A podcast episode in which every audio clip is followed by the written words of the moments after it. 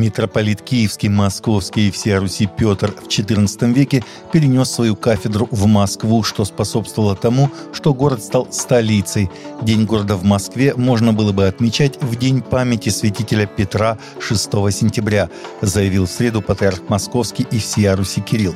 Сейчас, согласно региональному закону о праздниках и памятных датах, День города в российской столице отмечается в первую или вторую субботу сентября патриарх напомнил, что митрополит Петр, находясь в Москве, именовался митрополитом Киевским и всея Руси, потому что Киев был исторически первой столицей всея Руси, и киевские митрополиты имели особенное попечение о всей русской церкви. В Абу-Даби ведется строительство нового собора Маланкарской православной сирийской церкви. Новый храм, который откроется в мае 2024 года, будет относиться в Брахамаварской епархии и заменит собой прежнее здание собора Святого Георгия в Абу-Даби, существующее с 1983 года. Старое здание в районе Мушриф было снесено в сентябре прошлого года, тогда же был заложен первый камень нового собора – в настоящее время богослужения совершаются в построенном рядом временном молельном зале. Как заявил The National настоятель собора священник Павел Элтха, строительство обойдется примерно в 6,8 миллиона долларов. Все эти средства поступают из пожертвований от частных лиц. У меня нет слов, чтобы поблагодарить членов нашей общины за поддержку проекта, сказал клирик.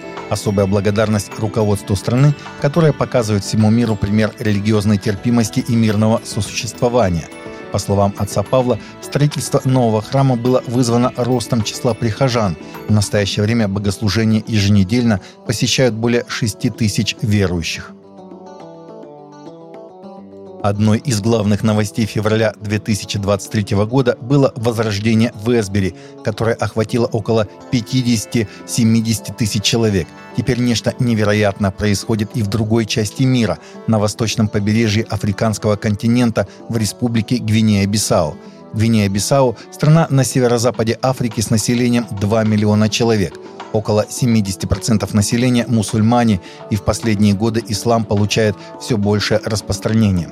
Лишь 11,7% населения страны идентифицируют себя как христиане. Евангелизационная организация World Harvest, возглавляемая евангелистом Джейкобом Эберсоулом, провела несколько евангелизаций по всей Гвинее-Бисау.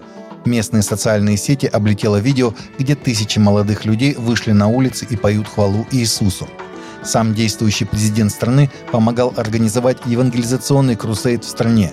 И это при том, что президент Гвинеи-Бисау мусульманин.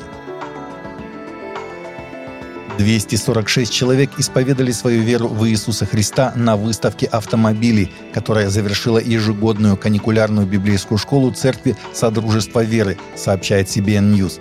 Мероприятие проходило 27 августа недалеко от Детройта – Первоначально дата проведения церковного автошоу совпадала по дате с Крюсин Хайнес, ежегодным автошоу на Хайнс Драйв, которое в прошлом собирало тысячи людей. Торион Бриджес, пастор, основатель церкви, рассказал изданию «Баптист Пресс», что энтузиасты шоу постоянно говорили ему «Ребята, вам просто нужно закрыть свое». Однако, когда наступила дата проведения более крупного шоу, организаторы были вынуждены отменить его из-за сильного дождя, размочившего запланированную для проведения мероприятия площадку. Поэтому владельцы старинных автомобилей, коллекционеры и другие любители машин пришли на церковное мероприятие, которое проходило в более сухом месте. Бриджес назвал это божественным вмешательством. Голливуд и индустрия развлечений переживают момент возрождения проектов, основанных на вере, которые объединяют тело Христа и усиливают свет в темном мире, считает актер, наиболее известный по ролям в фильмах «Избранные» и «Революция Иисуса».